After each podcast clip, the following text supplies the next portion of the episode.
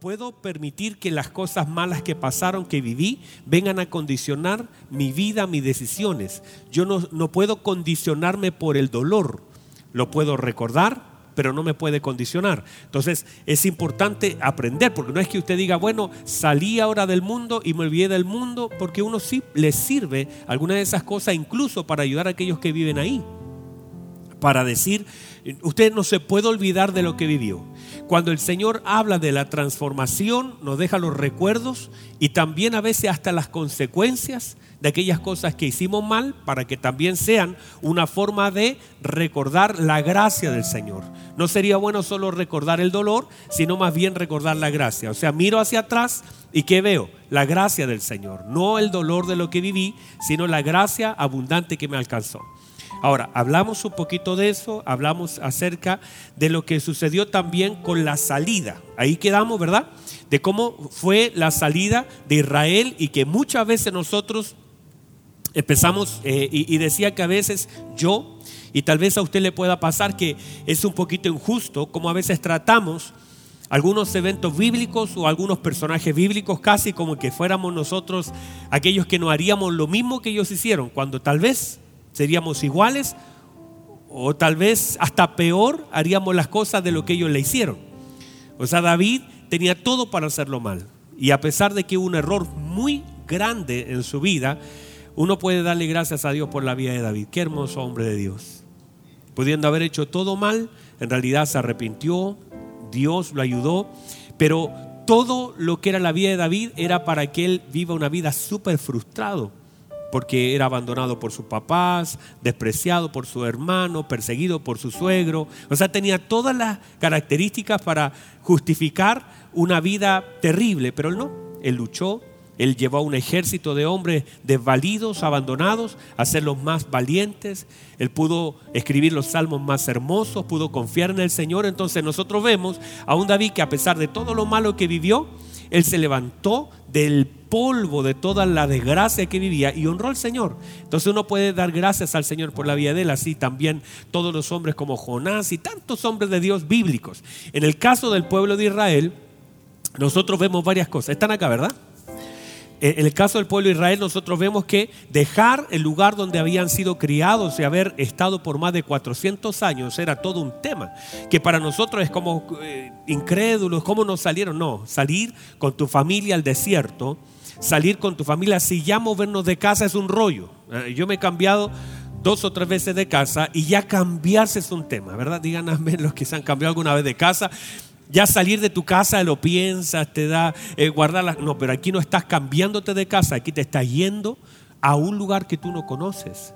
Estás dejándolo todo, no, no, estás vendiendo tu casa, sino que estás dejando tu casa y caminando hacia una promesa. No sabes a dónde vas. No había un contrato, no había una garantía, no había nada. Solamente había una palabra del Señor y una voz del Señor en la, en la boca de un Moisés que le dijo, tienen que salir y dejar eso y agarrar a tus niños, algunos quizás chiquititos, otros eh, medianos, yo no sé, y salir con todo, con tus maletas, al desierto. No te está yendo a Hawái, a Miami, te está yendo al desierto. Y la invitación es, vayan al desierto. Y, y, ir al desierto con tu familia, con tus hijos, con tu esposa, con tu abuela, con toda la gente que algunos... Por eso la Biblia enseña que debían caminar al paso del niño. ¿Por qué? Porque habían ancianos, había de todo tipo de personas, algunas con más dificultad y otras con poquito menos, pero caminar no es fácil, ¿verdad? Entonces, en medio de eso, salir ya era todo un desafío. Arreglar las cosas, dejar todo, tu historia, salir, ya era un paso de fe. Luego dijimos que encontrarnos con el mar era el desafío, el primer desafío. Y con todo el problema que venía atrás, Egipto venía atrás persiguiéndolos. Entonces todo un tema. Ya eso era un estrés tremendo, un dolor, mil preguntas en la mente, lo hicimos bien, es lo correcto, debo devolverme, mejor me hubiera quedado. Y siempre ellos decían, mejor nos hubiéramos quedado, porque en realidad a veces el dolor es intenso. Y cuando uno vive cosas difíciles, uno ya ni sabe si tomó buenas o malas decisiones en la vida. Simplemente uno dice, no sé ni siquiera si lo hice bien. Y eso es la verdad. Ellos están parados frente a un obstáculo y el Señor, ya lo hablamos, abre, ¿cierto? Y el Señor entonces lo hace pasar. Qué bueno es el Señor. Y llegamos ahí. Ahí nos quedamos hace un rato atrás. En, esa, en ese cruzar, en ese lugar donde el Señor sostiene con su mano poderosa esas aguas y ellos comienzan a cruzar. Y esos hermosos pasos de fe que el Señor también honra la vida de aquellos que son capaces de cruzar por los caminos que Él abre. Es hermoso que nosotros aprendamos a cruzar los lugares donde Él nos abre para pasar. El Señor los estaba invitando a un lugar que ellos no conocían, pero que demandaba confianza. Este camino es exactamente lo mismo. La verdad es que no les quiero decir esto. Hablábamos con Jercito el otro día. No sabemos qué va a pasar mañana. El mañana es completamente incierto. Políticamente, financieramente, en cuanto a la salud, todos los días sale una nueva variante. No sabemos qué va a pasar. No sabemos dónde vamos a estar. Lo que sí sabemos es que su presencia es segura y es una garantía de lo que mañana sucederá. O sea, su presencia estará mañana. Ahora, ¿dónde estaremos? No lo sabemos. Me, acaba de escribir eh, una hermana eh, que Nicole, no sé si te acuerdas de Nicole, antes asistía a la iglesia con Antonio, uno grande que era chofer, y me dice que lo acaban de entubar, hoy día está grave en el hospital, me pedía la oración, mandamos un abrazo si está Nicole viéndonos, y todo es incierto. Aprender a valorar el tiempo que el Señor nos da es clave. Abrazar a la gente que tenemos. Todo es incierto. Su presencia es segura. Pero no sabemos qué va a pasar. Bueno, este camino es muy parecido a lo que ellos estaban viviendo. Ir al desierto no es que te dicen vamos a ir a un lugar donde hay supermercados, hay comida, no hay nada. Y ese es el camino de fe. Ahora, en medio de eso, el pueblo entonces comienza a cruzar. Y durante 40 años vieron la mano del Señor. Todos sabemos la historia, no voy a abundar en eso, aunque hay muchas cosas ahí, pero no es el tema de hoy. Durante 40 años vieron el favor de Dios y el Señor les enseñó dependencia absoluta. ¿Por qué? Donde esté nuestra confianza, estará nuestra dependencia. Si nosotros confiamos en Dios, ahí estará nuestra dependencia. Y el Señor les enseñó a confiar diariamente. Yo decía, siempre he dicho, si un día el Señor se olvidaba de ellos, ellos morían. De frío, de calor, de hambre o de sed. Un día que el Señor se olvidara de ellos, pero aún en su enojo, el Señor en su enojo nunca los dejó. Qué hermoso, hermanos. O sea, el Señor, muchas veces, hermanos, ellos hicieron cosas tan crueles en contra de nuestro Dios que era tan bueno Tan bueno el Señor y tan crueles ellos en sus comentarios, porque si ya te abrió el mar, si ya te sacó con un brazo poderoso, si ya te dio una nube, si ya te dio agua, ¿por qué puedes dudar de su grandeza, de su amor, de su fidelidad? Si ha mostrado Él ser fiel en el desierto, si Él te ha cubierto con una nube, abrió las aguas, aún así te ha dado, te ha dado pan todos los días ¿Cómo vas a estar reclamando si ves tu pie y ves que el calzado crece juntamente con tu pie? Ves que tu vestido lo tienes por años y no se ha desgastado. Ves que no hay ningún enfermo. Te ha dado tiempo, algo que no tenías en Egipto, para estar con tu familia. En Egipto llegabas cansado, agotado, lleno de látigos en tu espalda. Y ahora tienes tiempo para estar con tu familia y le estás reclamando a Dios. Y el Señor no podía entender que Él estaba siendo un padre para ellos. Estaba abrazando como nunca antes y ellos seguían criticando al Señor.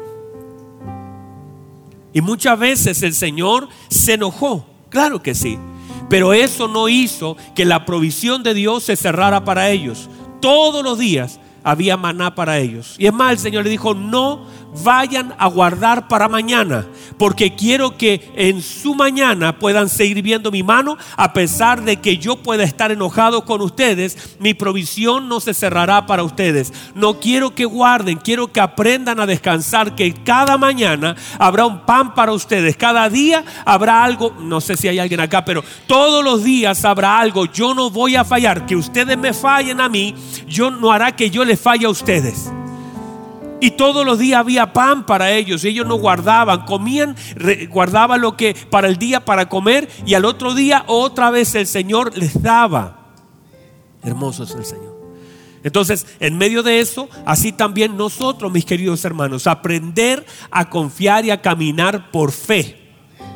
En medio de todo eso, ahora estaba cerca, salimos de ese desierto, Moisés se muere, uy hermano, hasta eso, míreme por favor, hasta eso es trascendente porque la muerte de Moisés marca también un tiempo sobre su vida. ¿Por qué? Porque la gente 40 años conociendo a un hombre de Dios tan fuerte, un hombre tremendo, ¿verdad? Moisés, hermano, era tremendo. No había ningún hombre como él, pasivo, amoroso, tiernucho. Subía, hermano, subía y la gloria del Señor cubría su rostro a tal punto que tenía que ponerse un velo. Era tanto la presencia de Dios en él. Es más, en un momento en el altar, los hermanos de Moisés dijeron, ¿y cómo? Bueno, nosotros también. Y el Señor dijo, no, no, no, no. Dijo, a mis siervos y mis siervas me revelaré por sueños y visiones. Pero a mi siervo Moisés me revelaré cara a cara. Una cosa hermosa, tremendo. Pero ese hombre murió. Y hasta esas cosas que pasan y la muerte de esos hombres de Dios, que a veces Dios también, porque todos tenemos el tiempo, hasta eso, nuestra confianza, no en hombres. ¿Quiénes somos nosotros? Nosotros solamente somos hombres, que somos pasajeros y que el Señor es eterno. Y su gracia y su gloria va, qué buenos los hombres de Dios que han pasado, pero somos temporales. Y Moisés murió, pero en realidad el plan del Señor continuó en la vida de Josué, que era diferente. Mira, a Moisés todos se le levantaron. Toda la gente le hizo revuelta. A Moisés ninguno, o sea, a Josué ninguno, porque Josué era de los... Nadie se le podía... Y el Señor le dijo, nadie te, nadie te hará frente. No, porque Josué era otro rollo. Estaba el príncipe, estaba nuestro Señor Jesucristo delante de él y él saca la espada y le dice, ya, dime, ¿eres de los míos o de los enemigos? Y el, Señor le dice, yo ni de los tuyos, no, no, no te equivoques conmigo. Nada que Pero él era así, era tremendo. Ahora, mire por favor, antes de entrar a la toma de Jericó, Josué tiene un encuentro con el Señor. Es una teofanía de Cristo en el Antiguo Testamento, porque la Biblia dice que él le adoró. Y él no se resistió a la adoración. Si hubiese sido un ángel, el ángel le dice, como le dijo a Pedro, no me adores porque yo soy un consiervo, no lo hagas. Pero en el caso del príncipe que se revela, se habla que nuestro Señor Jesucristo porque aceptó la adoración, porque él es digno de adoración. Entonces él le dice, Josué, quite los calzados de sus pies, porque el lugar que usted está pisando es un lugar santo. ¿Por qué? Porque la presencia de Jesús santifica los lugares. No es que hayan lugares santos, sino es la presencia que santifica los lugares. ¿Me entienden? Un día yo fui a una iglesia y alguien me dijo, no vaya a pisar la escalera porque es el lugar santísimo. Y yo lo quedé mirando, dije, en está Antiguo Testamento, nada que ver. Este lugar, este lugar, es el lugar donde se adora y debemos darle honra a este lugar y también los baños que están ahí atrás. Porque no es los lugares, sino que el Señor santifica con su presencia todo lugar. Y el Señor le dice, saca tu calzado, los calzados, los calzados de que ellos traían tenían inscrita eh, todas las imágenes de todos los dioses de Egipto. Recuerden que el calzado no se cambió ni de Egipto hasta la tierra prometida. Por lo tanto, los calzados que ellos traían tenían impreso todo lo que son los tallados de los dioses. Entonces saca el calzado, le dice, porque este lugar es santo. Y ahí entonces le da toda la instrucción de lo que él tiene que hacer. Y aquí entonces entramos a este tema, estamos entrando al tema. Mire por favor, la Biblia dice que el lugar estaba cerrado. ¿Cómo estaba el lugar? Estaba el lugar, pero no solamente dice cerrado. Josué capítulo 6 dice que el lugar estaba cerrado, pero dice y bien cerrado. O sea, el autor dice, no, no es que solamente tenía una llave, estaba Ustedes saben que los lugares se sitiaban y las ciudades tenían adentro todo un sistema para poder resistir los sitios, el sitio de Samaria y todos los sitios que se ponían afuera los ejércitos y la ciudad no los enfrentaba, sino que la ciudad resistía. Y los muros de Jericó eran tan anchos que pasaban carros por arriba de los muros. Y no solamente eso, vivía gente. De hecho, Rab la ramera vivía en el muro, porque habían casas en los muros, eran tan gruesos los muros, que en realidad no valía ni la pena tratar de hacer una guerra con las armas que en ese tiempo tenían. Así que lo que hacían era, la ciudad se cerraba y soportaba. Y era un tema de quién resiste más, los que están afuera o los que están dentro. ¿Hasta ahí estamos bien? Entonces, el tema es que esta ciudad estaba cerrada, pero la Biblia dice que el Señor había entregado. ¿Qué había hecho el Señor? Le entregó Jericó a Josué en sus manos. Dice, te entrego a Jericó. Pero note por favor algo muy importante. Dice que entregó Jericó en las manos de Josué. Pero hay cosas que pueden ser entregadas en nuestras manos que el enemigo todavía ni lo sabe. O sea, hay cosas que ni el diablo sabe que ya son nuestras. O hay alguien que todavía no sabe que lo que tiene, el Señor ya lo transfirió. Aunque todavía podría ser de alguien más. Hay gente que está construyendo algo que es nuestro. Ay, diga alguien amén. Hay, hay alguien que está construyendo algo mío. No, usted no lo agarraron, tal vez los de la televisión, aquí nadie lo tomó. Hay alguien que está construyendo algo suyo, mi hermano. Mire, cuando el Señor le dice, están acá todavía, cuando el Señor le dice, voy a, le entrego esta tierra, mire por favor, mire por favor, cuando Josué va a ver la tierra con Caleb, ¿qué ven ellos? ¿Ven camas grandes? ¿Ven piezas grandes? Porque eran tierra de gigantes. ¿Verdad? Y cuando ellos son enviados con, los dos espías son enviados, ellos van y dicen tremendas camas que tienen estos tipos porque medían cerca de 3 metros, eran hiper king. Tremendas camas. Grande, ¿verdad? Y ellos ven las camas, ven los comedores, ven los baños, ven las piezas, ven las canchas de fútbol, Marlo, que a usted le gusta el fútbol. Ve todas las cosas y ellos la ven grande y Josué disfruta porque todo lo que ve, ellos vivían en Egipto en casas pequeñas. Y ahora el Señor les permite ver lugares grandes. ¿Y saben lo que hace Josué? Y Caleb dicen, tremendo. Nunca hemos tenido algo tan grande. Y el Señor le está entregando una tierra que está plagada por gigantes. Y todo lo que tienen los gigantes es grande. Así tremendas cucharas. Todo lo que hay, almohadas gigantescas, sillones, hermanos, tremendos. ¿Por qué? Porque todo es grande. Entonces Josué y Caleb miran y dicen, mira qué grande es esto. Todo eso Dios ya nos lo entregó. Por eso están tan entusiasmados de tomar algo de ese lugar, pero claro, los otros vieron el problema. Josué y Caleb vieron la promesa, los otros 10 espías vieron los problemas. El tema es que durante 40 años, ¿qué sucede? Míreme, durante 40 años, ¿qué sucede durante 40 años? Los gigantes siguen construyendo, los pueblos y las ciudades se siguen, siguen creciendo. ¿Qué quiero decir? Que mientras ellos están dando vueltas en el desierto, sin construir, sin hacer un ladrillo, sin hacer una mezcla, en la ciudad que el Señor le va a dar se siguen desarrollando casas, desarrollando puentes, desarrollando fábricas, que el Señor, eh, eh, lo que quiero decir es que ellos están trabajando para estos que estos que están acá, que son grandes, son fuertes, tienen fuerzas, mientras estos están disfrutando del maná, disfrutando de su familia, disfrutando de sus hijos, caminando, y ellos dicen, ¿qué estamos haciendo acá? Y todo el día están dando vueltas y caminando y caminando y caminando, descansando un par de meses, caminando otros meses, y piensan que están perdiendo el tiempo, pero mientras estos no están haciendo nada, hay personas que están construyendo aquello que el Señor le estaba poniendo en sus manos. O sea, mientras esto están dando vuelta, hay otro que está trabajando para esto. Ellos no lo saben, pero alguien está construyendo su casa, alguien está construyendo, alguien está teniendo, eh, eh, arando un campo que él no sabe que ya no es suyo, que él está trabajando para estos.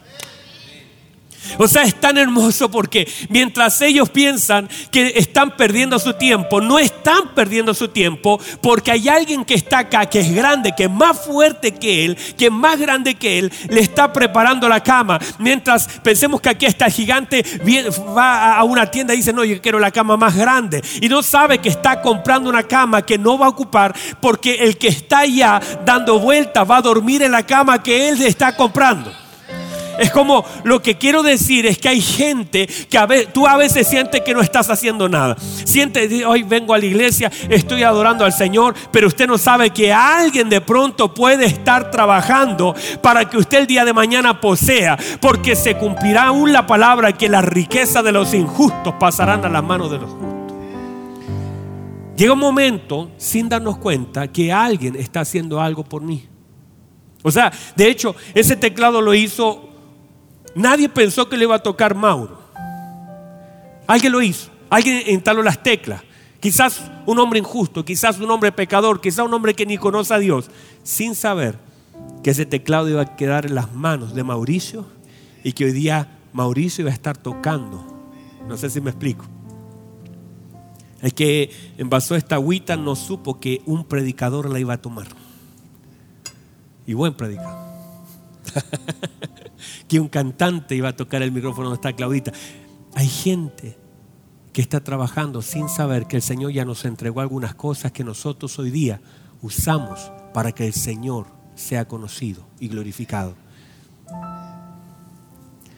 Cuando el Señor le dice a Josué, yo entregué a Jericó en tus manos, Jericó no sabía que estaba en la mano de Josué porque ellos todavía vivían ahí, aunque el Señor ya lo había entregado.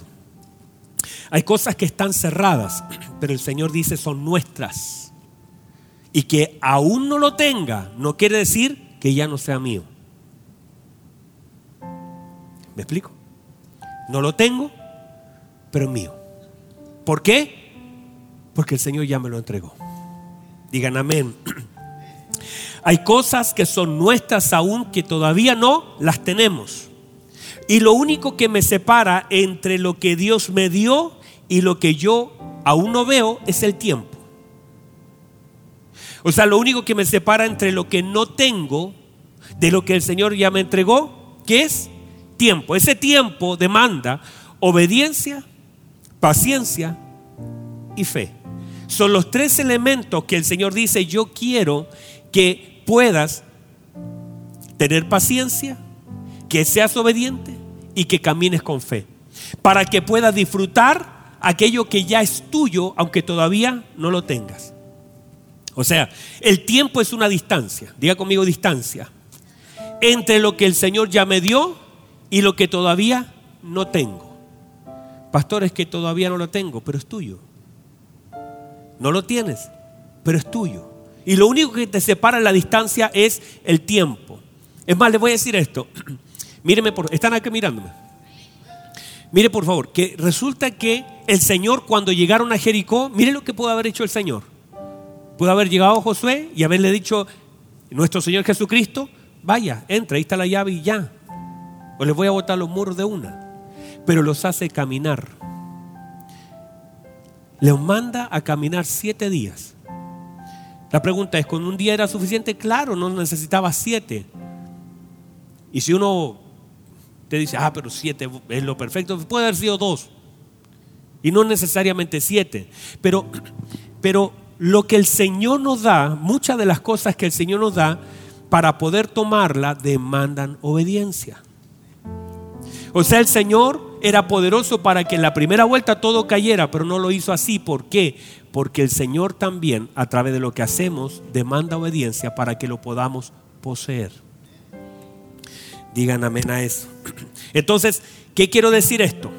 Que el tiempo, míreme, es una medida de obediencia.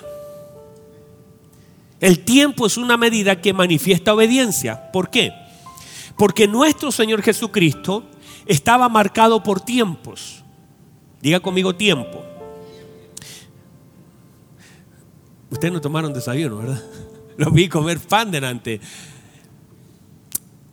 La vida del Señor Jesucristo estaba marcada por tiempo. Todo lo que el Señor habla en su ministerio es, no ha llegado mi hora, no ha llegado mi tiempo. Le dice a su, a su madre, aún no es el tiempo que tienes conmigo mujer. No, no violentes el tiempo. Piensen en esto, mírenme por favor. El Señor Jesucristo tuvo que esperar 30 años para manifestar lo que el Padre había depositado en él. Ahora, ustedes piensen, yo durante, hasta cuando llegué a los 30, vi muchas cosas, cosas que me dolieron y me hicieron llorar. Un momento me acuerdo que fui a un evento de un pastor que vino acá al,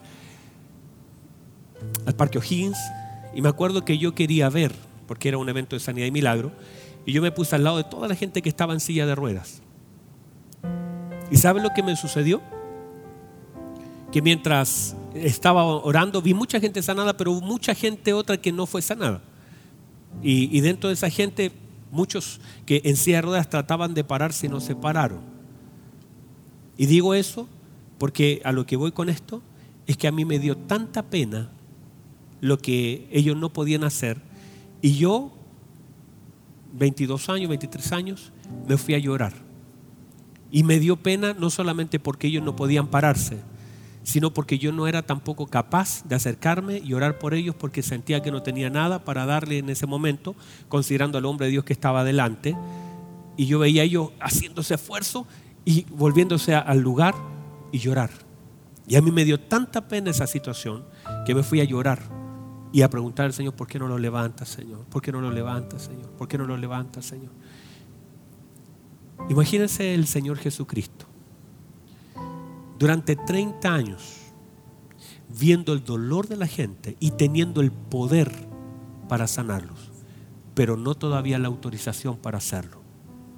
Durante 30 años, viendo a su vecina, quizás con alguna enfermedad, le voy a decir esto, viendo a su papá morir a su papá José. No lo sabemos, se asume que murió en ese periodo. Pasando pruebas, quizás viendo en algún momento alguna escasez, porque la Biblia dice que él fue probado en todo. Y ese todo incluye también escasez, rechazo, mil cosas. Y lo más probable es que él también, para poder compadecerse de nosotros, que muchas veces hemos pasado alguna necesidad y todos la hemos pasado. ¿La ha pasado usted? Yo le he pasado. Y para Él compadecerse de mí en, en la necesidad que a veces yo he tenido, lo que, él, lo que Él hizo es pasar una necesidad mayor. O sea, todo lo que el Señor pasó fue mayor a lo que yo paso.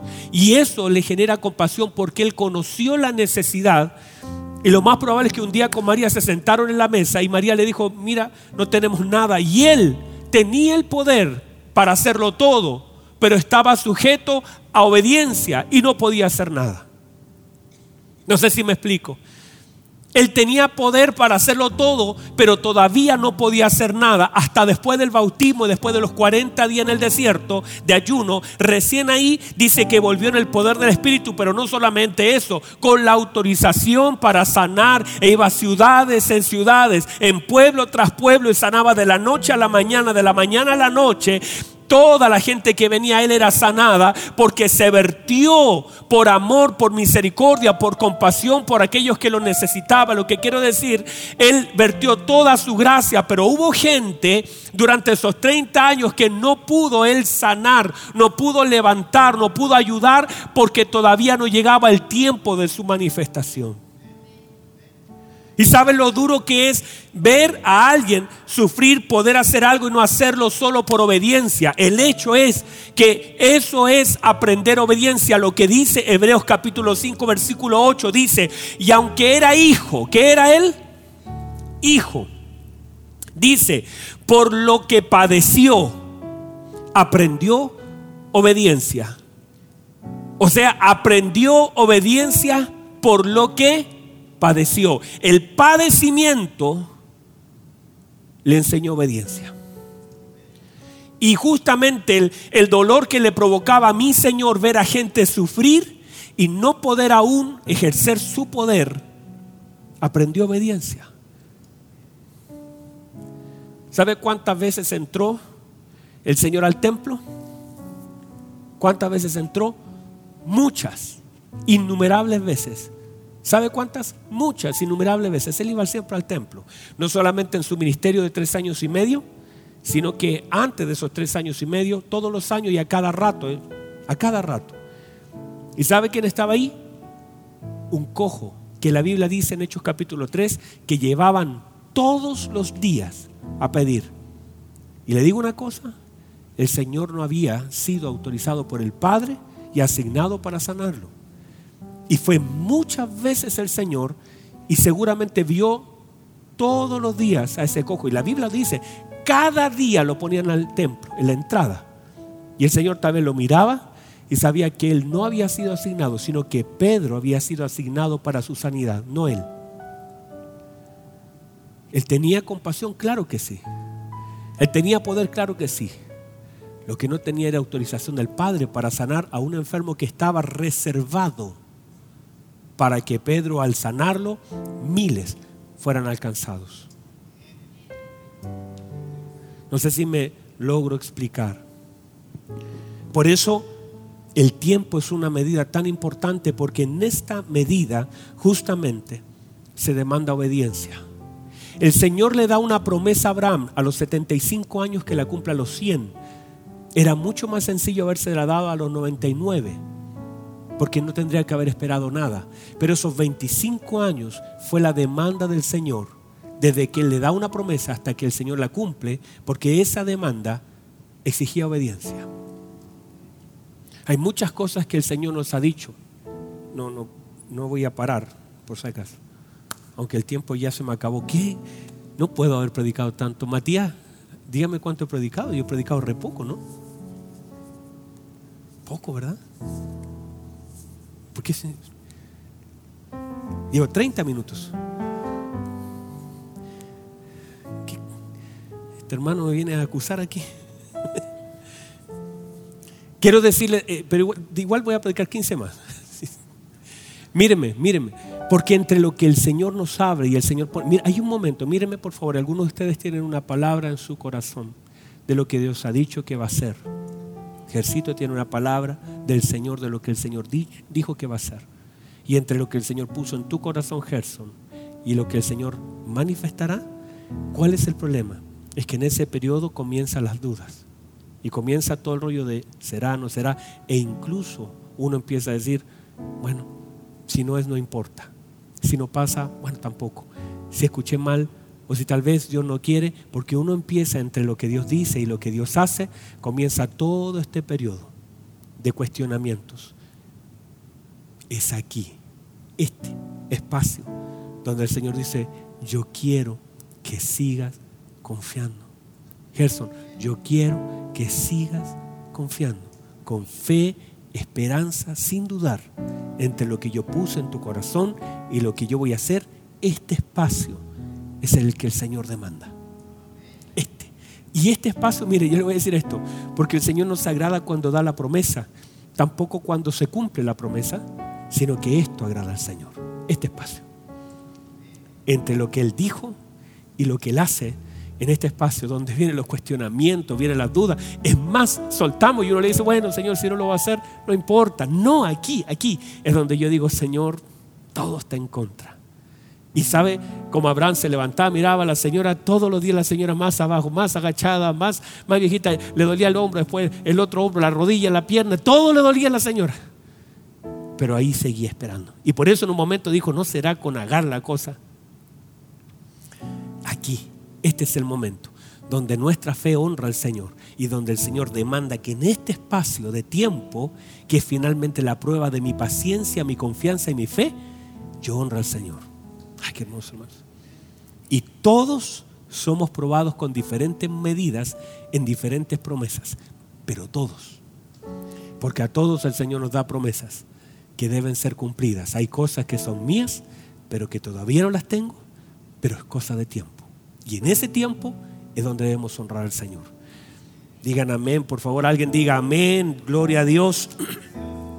Note por favor. Cosas importantes de esta fe es que operó en obediencia. A Josué se le dice, ¿están acá todavía? A Josué se le dijo lo que tenía que hacer. A Josué se le dijo cómo lo tenía que hacer y cuándo lo tenía que hacer y es más, cuándo esto sucedería. Todo se le dijo. ¿Por qué? Porque justamente Josué comienza a caminar sabiendo lo que Dios iba a hacer y él entonces sabía lo que él tenía que hacer para que Dios lo hiciera. Cuando nosotros caminamos sabiendo lo que sucederá, estamos entonces caminando en dependencia absoluta. Caminamos en este camino de fe, póngame atención, sabiendo, conociendo. ¿Por qué? Porque Dios espera que mi camino de fe sea un camino de conciencia y conocimiento. O sea, yo no camino, no camino sin saber, camino sabiendo. Yo adoro sabiendo. Ustedes adoran lo que no conocen, lo que no saben, dijo el Señor. Nosotros adoramos lo que sí sabemos. Es muy distinto. Porque tú puedes adorar lo que no conoces y lo que no sabes. O tú puedes adorar sabiendo y conociendo. ¿Y qué diferencia más grande? A, veces hay niños que cantan y adoran, pero no conocen, levantan su mano, cantan canciones, pero no, no, no tienen la conciencia. Pero cuando tú conoces al Señor, cuando tú sabes de su misericordia, de su fidelidad, las canciones son diferentes, tu caminar es distinto. Tú no estás caminando, tú no le estás rodeando. Mire, todos los demás, los que seguían a Josué, lo seguían porque conocían a Josué. Pero Josué caminaba porque conocía a Dios. Una cosa es que la gente siga lo que yo digo. Otra cosa es que la gente siga lo que Dios dice. Es distinto. La gente seguía, los sacerdotes llevaban el arca, todos los hombres estaban siguiendo a Josué porque sabían que él tenía una palabra de Dios. Pero Josué caminaba porque tenía al Dios de la palabra. Y es muy distinto porque ahora caminas conociendo. Cuando tú comienzas a caminar, tocas conociendo, predicas conociendo, ayudas conociendo, sirves a Dios conociendo. Es diferente porque ya no estás siguiendo la orden de alguien más, sino que estás sirviendo, conociendo a Dios, amando a Dios, honrando a Dios. Eh, camino conociendo. Por eso mientras vamos caminando, no solamente es un camino de fe, sino es un camino de conocimiento. Manifiesto en mi camino lo que conozco de Dios. Y es muy diferente porque ahora caminas y cuando caminas, caminas con fe. Sales a trabajar conociendo quién te ha dado el trabajo. Te vas al, trabajo sabiendo quién te lo ha dado. Vienes a este lugar a mover un par de cámaras sabiendo quién te ha dado el entendimiento. Y caminas conociendo. No eres, no eres una persona que lo hace por inercia. Vas conociendo. No vas detrás de un hombre, vas detrás de Dios. El Señor le dijo, van a caminar todos los días, una vez al día. Es más, si el Señor le dice, si logran completar 13 vueltas, le, derrubo la le derribo todas las murallas. Le aseguro que el primer día dan todas las vueltas y ya. Porque uno intenta apresurar algo, un proceso, ¿verdad? No es, ellos estaban completando una medida de obediencia. Porque la obediencia tiene medidas. Y ellos tenían que completar, pero el Señor le dijo, no es que ustedes den todas las vueltas que quieran, ni que completen en un día lo que tienen que hacer en una semana. Completen las cosas, tengan paciencia, demando obediencia, demando paciencia, y eso en el tiempo. O sea, el tiempo, otra vez, demanda qué cosa? Paciencia y demanda obediencia. No le vamos a dar dos vueltas hoy día. No, una, dijo el Señor. Si le dan dos vueltas, la muralla no cae. Si no, no vamos a dar, en vez de siete días nos pidió el Señor, veinte días, no cae, porque tienes que ser exacto en lo que Dios demanda de ti. Digan amén a eso, por favor. Entonces, la fe demanda que caminemos. El Señor no le dijo y van a ver que algo va a suceder. No le dice van a ir viendo que las murallas se agrietan. Hay cosas que no vas a ver porque no puedes esperar caminar por lo que ves. Tu obediencia no está sujeta a lo que ves. Hay cosas que no vas a ver pero están sucediendo aunque no lo veas. No dejen de caminar por lo que vean. Caminen. Miren lo que dice. Y al final, está hablando en el libro de Josué capítulo 6, al final los sacerdotes, el último día, al final de la última vuelta, prolonguen el sonido, mantengan el sonido, sostengan lo que hacen. Sean capaces de sostener, el Señor le dice, prolonguen el sonido de la trompeta mantengan el sonido constante, permanente. No suelten, retengan, no suelten el sonido. No suelten el sonido, mantengan, prolonguen, resistan. Es como Dios demandando que sean capaces de resistir el sonido, sostener una nota. Josué capítulo 6, versículo 10 dice, no griten al caminar. Mire lo que dice, que no se oiga su voz. Que ninguna palabra salga de su boca hasta el día que yo les diga. Note por favor, mire la demanda del Señor. Josué 6:10. No griten. Dos, que no se oiga su voz. Que ninguna palabra salga de su boca hasta el día en que yo les diga. Una generación acostumbrada a murmurar, una generación acostumbrada a hablar, se le dijo, ¿por qué? ¿Por qué? ¿Por qué es esta, este, esta demanda? Lo que le está diciendo el Señor, no pierdan con su boca lo que el Señor quiere hacer con su mano. No echen a perder el plan de Dios con hablar lo que no deben hablar. En esta obediencia se nos manda a guardar lo que decimos. ¿Por qué? Porque a veces nuestra boca se transforma en el peor enemigo de nuestras vidas. Porque lo que digo a veces va completamente contrario a lo que Dios está haciendo, porque lo que digo muchas veces sale de lo que veo. Y empiezo a cuestionar. Y el problema de eso es que al hablarlo estoy contaminando mi corazón porque lo que contamina al hombre es lo que sale del hombre. Entonces el Señor dijo, yo no quiero que salga nada, porque si sacan algo lo contaminan. Quiero que caminen en silencio, no griten, no alcen su voz, que no se escuche su voz. No digan nada, solo caminen. Hay un momento, míreme, hay un momento donde el Señor dice, guarda silencio y camina. Camina en silencio. No contamines lo que Dios está haciendo.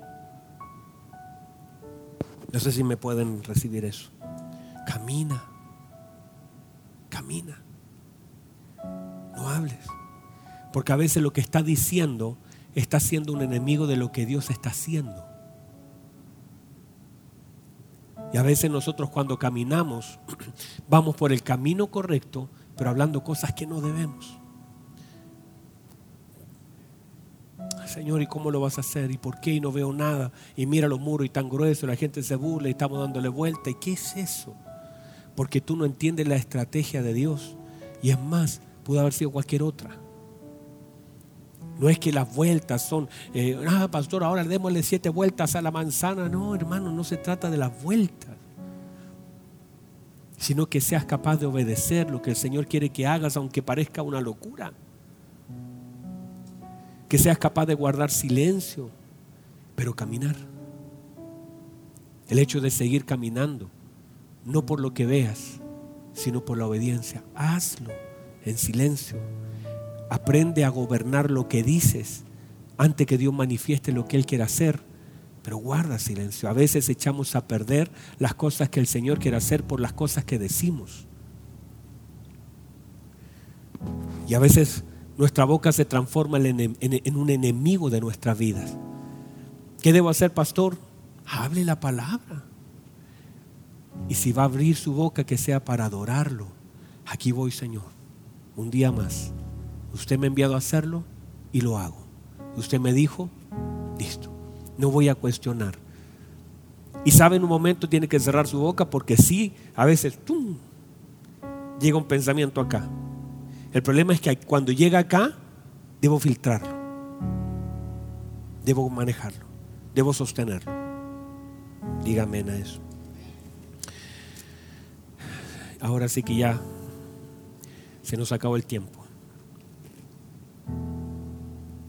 La Biblia dice que por la fe cayeron los muros.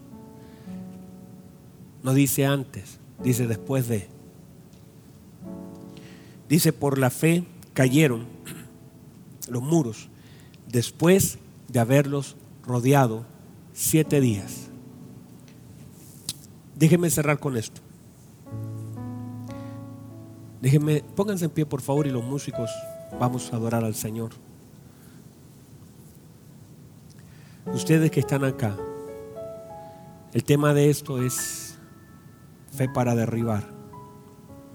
Hay muchas cosas que serán derribadas, pero antes que sean derribadas, primero deben ser entendidas, deben ser obedecidas. El Señor, a través de lo que Él quiere hacer, al Señor no le cuesta nada derribar. Al Señor no le cuesta nada soltar una palabra, soplar y que las cosas caigan. Pero hay cosas de las cuales el Señor me hace partícipe de su gracia. Y Él quiere hacerlo. Solo que a veces nosotros, con lo que decimos, arruinamos lo que Él quiere hacer. A veces nuestra boca, mira, ahí está Zacarías en el templo. Y el ángel le dice, te tengo muy buenas noticias. El Señor ha oído tu oración. Y tu esposa Elizabeth va a concebir un hijo. Y sabe, Zacarías responde mal. Y le dice, ¿cómo va a ser esto? Si yo soy un hombre viejo, mi mujer es estéril. El ángel dice, yo soy Gabriel, estoy delante del Señor. ¿Por qué me dices eso? Ahora quedarás mudo y no hablarás hasta el día que esto suceda, porque has hablado de forma equivocada. ¿Sabe lo que tendría que haber dicho Zacarías? Gracias, Señor. Muchas gracias. Usted es bueno mire, cualquier cosa que hubiese dicho Zacarías era mejor a lo que dijo. Zacarías pudo haber dicho muchas gracias por haberte acordado de mí. Pudo haber dicho, no tengo palabras para agradecer tanto amor. Cualquier cosa. Pero dijo, Señor, ¿y cómo si mi mujer puso las excusas y puso las dificultades antes de que la gratitud? Empezó a decirle las dificultades como si Dios no conociera lo que le pasaba a su esposa o la edad que ellos tenían. Era como decir, somos viejos, mi mujer es estéril. Las dificultades no pueden estar por delante de la gratitud. Las dificultades que enfrentamos no pueden ser mi oración delante de Dios, porque Dios conoce las dificultades que vivimos. Pero es, ¿sabe cómo usted debe orar? no presentándole a Dios las dificultades primero, sino el conocimiento que usted tiene de Él. Señor, gracias porque usted es bueno. Gracias, Señor, porque usted es grande. Gracias, Señor, porque yo estoy en su mano. Mire, mire lo que dice Jesús. Están acá.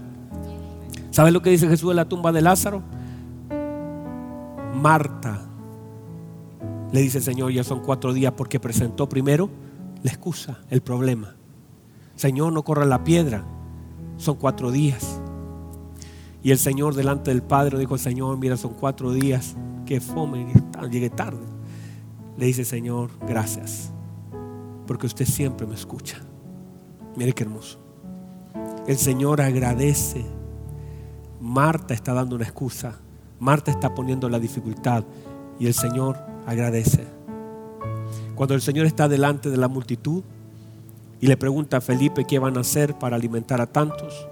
Felipe lo que dice, Señor, ni 200 denarios, ni 6 millones de pesos alcanzarían para darles un poco. Después llega Andrés y dice, bueno, aquí hay cinco pancitos y dos pececitos, pero ¿qué es esto para tantos? Felipe y Andrés, mira la dificultad. ¿Sabe lo que hace el Señor? Toma los panes y dice, Señor, te doy gracias. Porque eso marca la diferencia. Lo que nosotros decimos delante de lo que nosotros vemos. Hay muchas personas y tal vez puedan haber algunas personas que me estén mirando ahora, que frente a lo que ven responden mal. Y siempre tendemos a responder mal, depende de lo que vemos. Pero si somos capaces de ver con los ojos de la fe, ¿Sabe lo que tendría que haber dicho Felipe cuando el Señor le pregunta? El Señor le dice, Felipe, ¿qué vamos a hacer para alimentar? Y Felipe lo primero, Señor, qué bueno eres. ¿Cómo tienes misericordia por esta gente? Gracias por pensar en nosotros. Andrés tendría que haber dicho, Señor, te traje esto. Qué bueno Dios que nos dio esto, por lo menos para que tú puedas comer. Pero siempre la gente está viendo la dificultad y planteando la dificultad delante de Dios. Usted y yo, veamos primero con gratitud delante de Dios, porque no sabemos cómo lo va a hacer. A veces ni sabemos lo que va a hacer, pero debemos agradecer porque algo bueno Dios hará. Ay, qué hermoso. Algo bueno Dios hará en tu vida. No sé cómo lo va a hacer, no sé cuándo lo va a hacer, no sé qué medio va a usar, pero le puedo decir algo con todo mi corazón. Algo grande y bueno Dios va a hacer. Alguien que me mire y reciba esta palabra. Alguien, algo grande y bueno Dios va a hacer. Y lo va a hacer, ¿sabe por qué? Porque un Dios grande no hace cosas pequeñas y un Dios bueno no hace cosas malas. Dios hará cosas grandes y buenas porque todo lo que Él sale, todo lo que sale de Dios es bueno y todo lo que sale de su corazón es siempre a favor de sus hijos, por muy difícil que sea de aceptarlo Dios es bueno y para siempre es su misericordia. Por lo tanto, delante de lo que enfrente usted, primero agradezca porque Dios es bueno. Dios es grande y Dios puede hacer cosas. No ponga un problema ni una excusa delante de lo que Dios quiere hacer. Aprendamos antes que las murallas caigan. Debo usar bien mi boca mi obediencia, mi fe y mi paciencia, mi plena y absoluta confianza en un Dios tan bueno. Cierra sus ojos, por favor. Qué hermosa presencia. Uf. Vamos, vamos, vamos, recíbalo, recíbalo. Recíbalo ahora. Hermoso. Oh Dios, gracias. Gracias, Señor presencia hermosa, su presencia hermosa. Recíbalo, recíbalo, recíbalo. Ahí está. Vamos, vamos, vamos. En ti está nuestra confianza, Señor. Su alabanza estará siempre en mi boca. No mi ingratitud, no mi desconfianza, no mi queja. Alabanzas por su amor, por su grandeza, por su fidelidad no estamos aquí para dudar lo que usted ha dicho, para cuestionar, sino para agradecer. Vamos, ahí si hay alguien ahí agradecido, dígale, Señor, gracias, amado, glorioso, grande, poderoso, hermoso. Alguien, alguien que le dé alabanza al Señor ahí, alguien en su casa, alguien en su cocina, alguien en su cama, alguien en su cuarto, alguien en la cárcel, alguien en el hospital, alguien que tenga confianza en lo que Dios puede hacer, lo que quiere hacer. Vamos, alguien que le diga, Señor, gracias, gracias, hermoso, glorioso, maravilloso. Vamos, adora al Señor. Vamos, vamos, vamos.